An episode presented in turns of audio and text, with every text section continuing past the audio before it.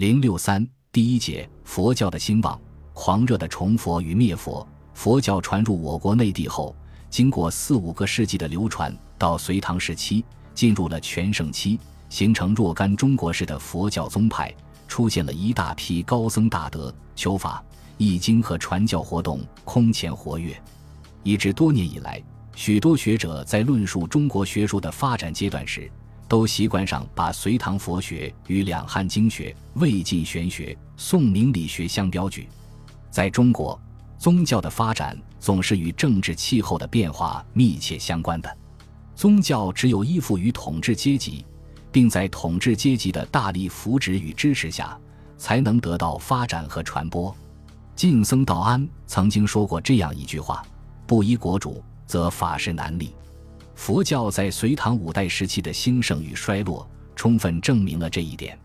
随着隋王朝的建立和统一局面的再现，佛教也结束了南北易区的状态，而走向统一，并在隋王朝的大力扶持下得到进一步的发展。隋文帝父子为了维护他们寿命并不长久的封建统治，采取了各种办法，其中包括扶植、利用佛教的办法。据说隋文帝杨坚诞生在尼姑庵中，十三岁以前一直由尼姑智仙抚养，自幼在宗教氛围的熏陶下成长，自然对佛教有一种特殊的敬奉之情，所以在他统治期间形成宁佛浪潮。其实，这只是隋代佛教兴盛的一个原因，更深层的因素在于巩固隋王朝的封建统治。隋文帝杨坚是通过发动宫廷政变而夺取北周政权的。他在改朝换代、建立新朝之时，为了给自己披上君权神授的神圣外衣，利用宗教大造舆论。如为了说明杨坚是非同一般的神人、异人，佛教徒不遗余力地制造了种种神异传说，说他降生时紫气冲庭，尼姑智仙预言，而天佛所佑，此儿所从来甚异，不可于俗间处置，并命名曰阎罗那，言如金刚，不可坏也。这类金刚罗汉转世的神话是君权神授论的一种新的表现形式。佛教对中国封建文化的渗透于此可见一斑。杨坚建立隋朝以后，鉴于北周武帝曾采取义佛政策，给佛教以沉重打击，他立即采取了崇佛政策，借以争取民心和广大僧俗群众的支持和拥护。另外，隋文帝对佛教的支持和扶植。还含有借统一南北佛教的文化政策，以促进军事上统一全国的行动。同时，杨坚也深谙佛教劝善化民、资助王化的政治功用。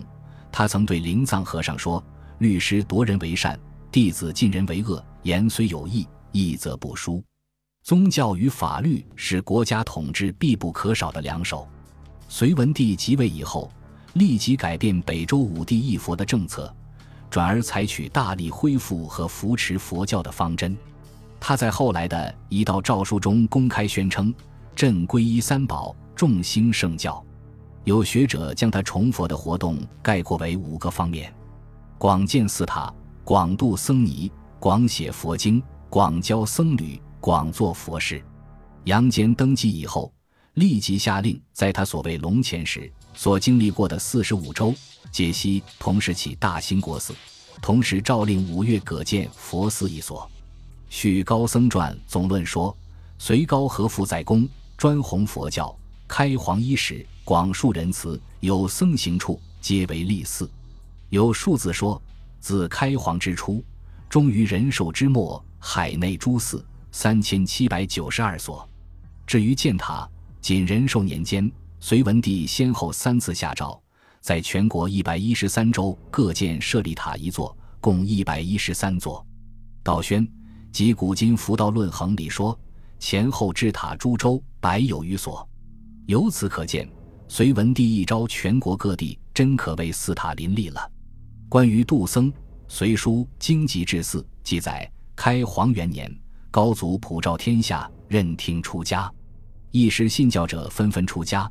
至于那些假借出家名义，规避王役者也不在少数，有数字表明，仅开皇十年新度之僧即多达五十余万之众。关于广写佛经，《隋书经籍志四》也有记载：京师及滨州、相州、洛州等诸大都邑之处，并观写一切经，置于寺内，而又别写藏于密阁。天下之人从风而迷，竞相景目。民间佛经多于六经数十百倍。据《法林辩证论》卷三说，自开皇之初，终于仁寿之末，凡写经论四十六藏，一十三万二千八十六卷。另外，还修制故经三千八百五十三部，同时还对伪造的佛经进行了甄别勘定。隋文帝结交笼络和尚的情况也相当突出。灵玉、法论、智顺、谭谦、慧远、慧藏、僧修、宝振、弘尊、灵藏、智炫等，或受文帝征召，或为他所赏识，出入宫禁，随驾巡幸，恩宠衣食。其中尤以所谓布衣之友灵藏最得宠信。据高僧传、灵藏传说，藏与高祖布衣之友情款酬霞，及龙飞姿使，弥解身中，礼让重敦，光驾朝载。他能随便出入宫廷，与帝等论，坐必同榻，行必同于，连当朝宰相也得向他两日一餐。难怪隋文帝感叹：弟子是俗人天子。律师是道人天子，并准许他随便渡人出家。仅他前后所渡僧尼，即有数万之多，真是炙手可热，权倾朝野。为了表示对佛教的虔诚，隋文帝还经常大做佛事，如请和尚祈雨、受戒、施求、修治经像、大行布施等。开皇五年，文帝敕允：自今以后，弃镇一事，每月常请二七僧。随番上下转经，经师四人，大德三人，于大兴殿读一切经。虽日览万机，而耳参法位，每夜行道。皇后及宫人倾听读经，若有一处问三大德。次年因天旱，一次就敕请僧三百人于正殿祈雨。文帝及五品以上大臣皆席地而坐，北面而受八戒。至于布施，更是慷慨。开皇十三年，隋文帝为复兴佛教，和皇后一次性施卷就多达十二万匹，王宫以下舍钱数百万，赏赐庄田无数。正是在隋文帝的带头倡导下，佛教事业开始走向兴旺。隋炀帝杨广也颇宁佛，早在他还是晋王坐镇扬州时，就和当时的名僧大德来往密切。天台宗的创建人质受杨广礼遇。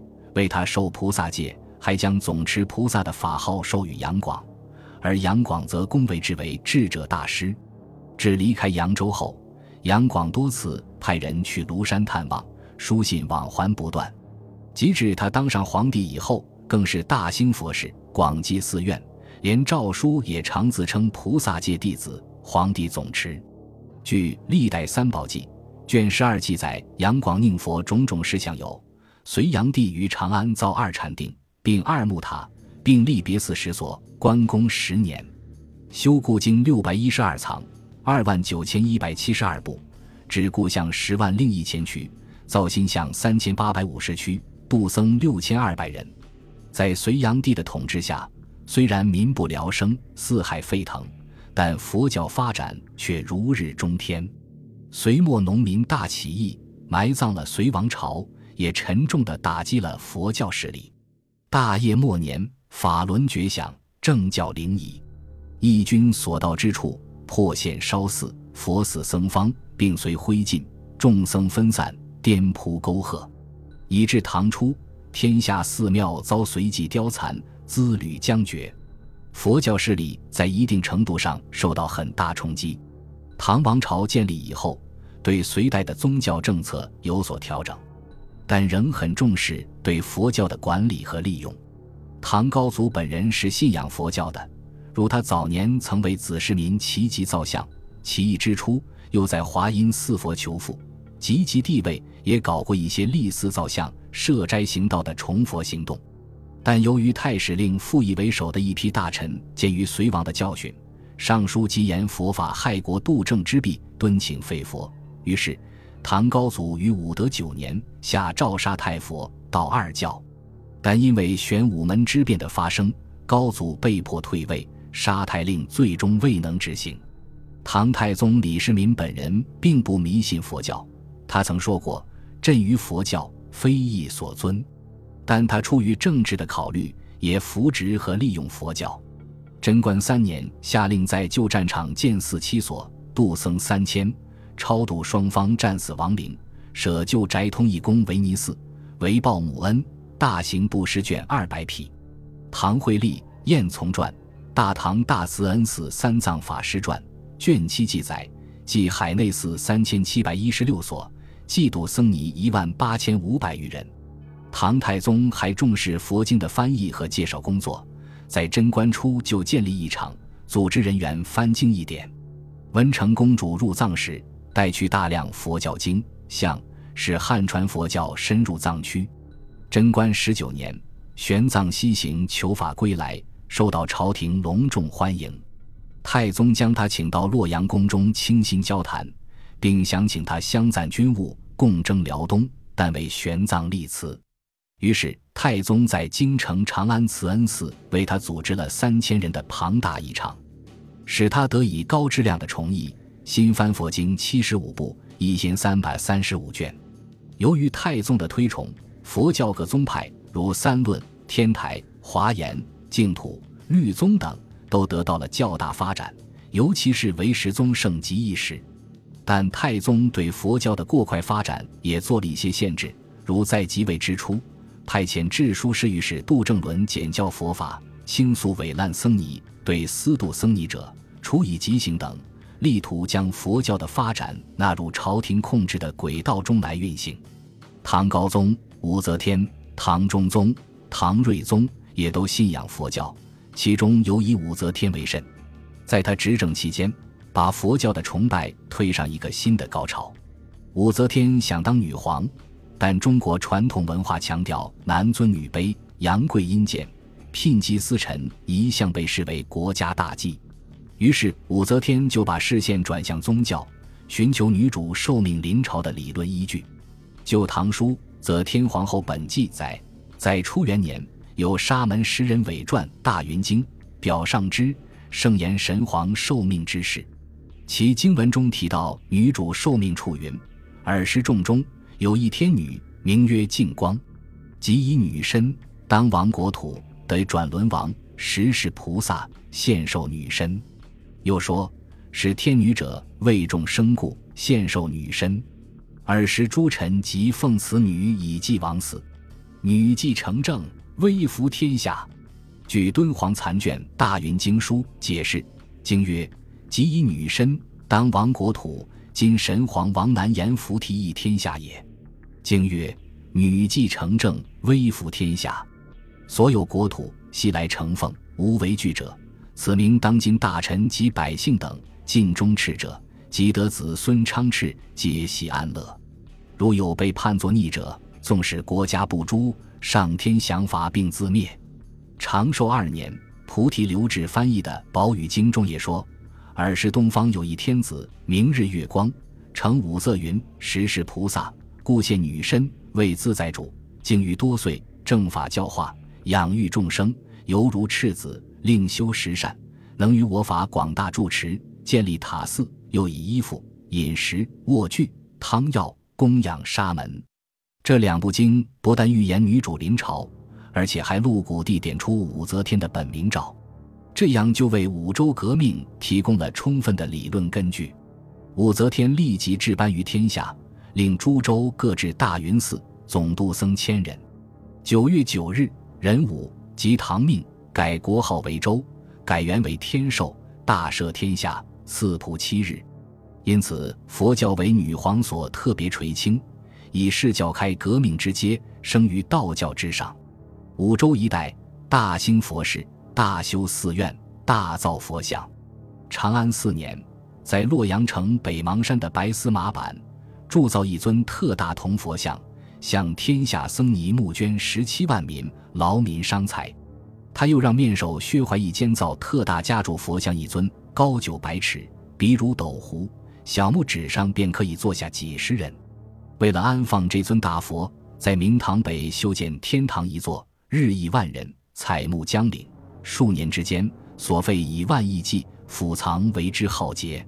在佛教诸宗中，武则天最崇信华严宗。华严宗的实际创始人法藏经常出入宫禁，为女主说法。武则天曾亲自参加《华严经》的翻译工作，并为之作序。华严宗在中唐红极一时，禅宗北派领袖神秀也得到女皇的礼敬，见于上殿，武则天亲自跪礼，时时问道，身加宠信。唐玄宗继位，鉴于佛教的过度发展，曾对佛教采取限制政策。如禁止百官与僧尼往来，禁止方士祝佛、写经，禁止僧徒敛财、简括伪滥僧尼等。但他还是比较重视佛教的。他曾亲自著书《金刚经》，颁行天下，下令天下诸郡立龙兴、开元两寺，取官物铸金铜佛像，送开元寺供奉，尊礼善无畏、金刚智、不空所谓开元三大士，并受不空灌顶礼。由他们三人传来的密宗由此而兴起，佛教在这时进入了鼎盛期。安史之乱使北方的佛教受到重创，但由于僧人曾帮助朝廷军费开支，仍然深得帝王赏识。肃宗曾接受不空灌顶菩萨戒，被尊为戒师，官至清监，爵为国公，出入禁塔，事宜权贵。代宗宁佛更加狂热，吐蕃入寇。他不积极组织力量抵御，却亲临道场行香、诵经念佛，祈求保佑。据说代宗宫中经常有一百名和尚念经，官给衣粮。他所任用的三个宰相元载、王进、杜鸿渐也都非常宁佛，以致京畿良田、美丽，多归僧寺。到唐宪宗在位期间，宁佛达到另一个高潮。最突出的事件就是迎佛骨进京。当时传说，凤翔法门寺护国真身塔里有佛手指骨一节，塔门三十年一开，开则岁丰人台。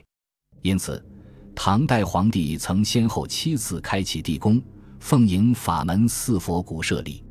每次迎奉佛骨设立，都会掀起一场朝野上下的宁佛浪潮，其中有以宪宗和义宗朝奉迎佛骨影响最大。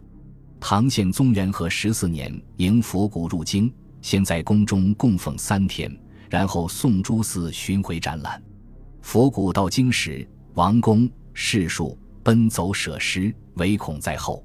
百姓有废业破产、烧鼎、着壁而求供养者，掀起了一场迎佛骨的宗教热潮。对此，韩愈上书表示反对，触怒宪宗，险丧性命，遭到贬斥。唐懿宗时，又在迎佛骨，大臣上书劝谏，他竟说：“诞生的剑，默而无恨也。”咸通十四年四月八日，佛骨至京，自开远门达安福门，彩棚夹道，念佛之音震地。上登安福门迎礼之，迎入内道场三日，出于京城诸寺。侍女云何，威仪盛世，古无其比，造成了极大的浪费。但是狂热的崇佛。并没有换来佛祖的保佑。宪宗、懿宗都是在迎佛骨后不久就死了。唐武宗在位期间，发动了著名的会昌灭佛事件。会昌二年，武宗开始敕令僧尼还俗，至五年达到高潮。除割据河北的承德、魏博、幽州和吐蕃占领下的河西、陇右等地区未能执行敕令外，其天下所差寺四千六百余所。还俗僧尼二十六万五百人，收充两税户，差招提兰若四万余所，收高于上田数千万顷，收奴婢为两税户十五万人。这次灭佛对增加唐王朝的财政收入以及缓和社会矛盾起了一些作用，对佛教也是一次沉重的打击。武宗死后即位的宣宗立即下令恢复佛教，但总的说，佛教已元气大伤。除佛教禅宗恢复发展起来以外，其他佛教宗派都在不同程度上衰微。后周世宗显德两年，又对佛教进行了一次严厉的抑制，下令废除没有赤字寺额的寺院三万零三百三十六所，迫使僧侣大批还俗，并禁止私度僧尼，使后周控制的劳动力和土地大量增加，并下诏吸回天下铜佛像以铸钱，规定民间铜器。佛像五十日内悉令书官给其职，过期隐匿不书，五斤以上其罪死。这两次义佛事件，加上北魏太武帝和北周武帝的义佛行动，史称三武一宗灭佛。此后，佛教的发展势头更趋颓微。本集播放完毕，感谢您的收听，喜欢请订阅加关注，主页有更多精彩内容。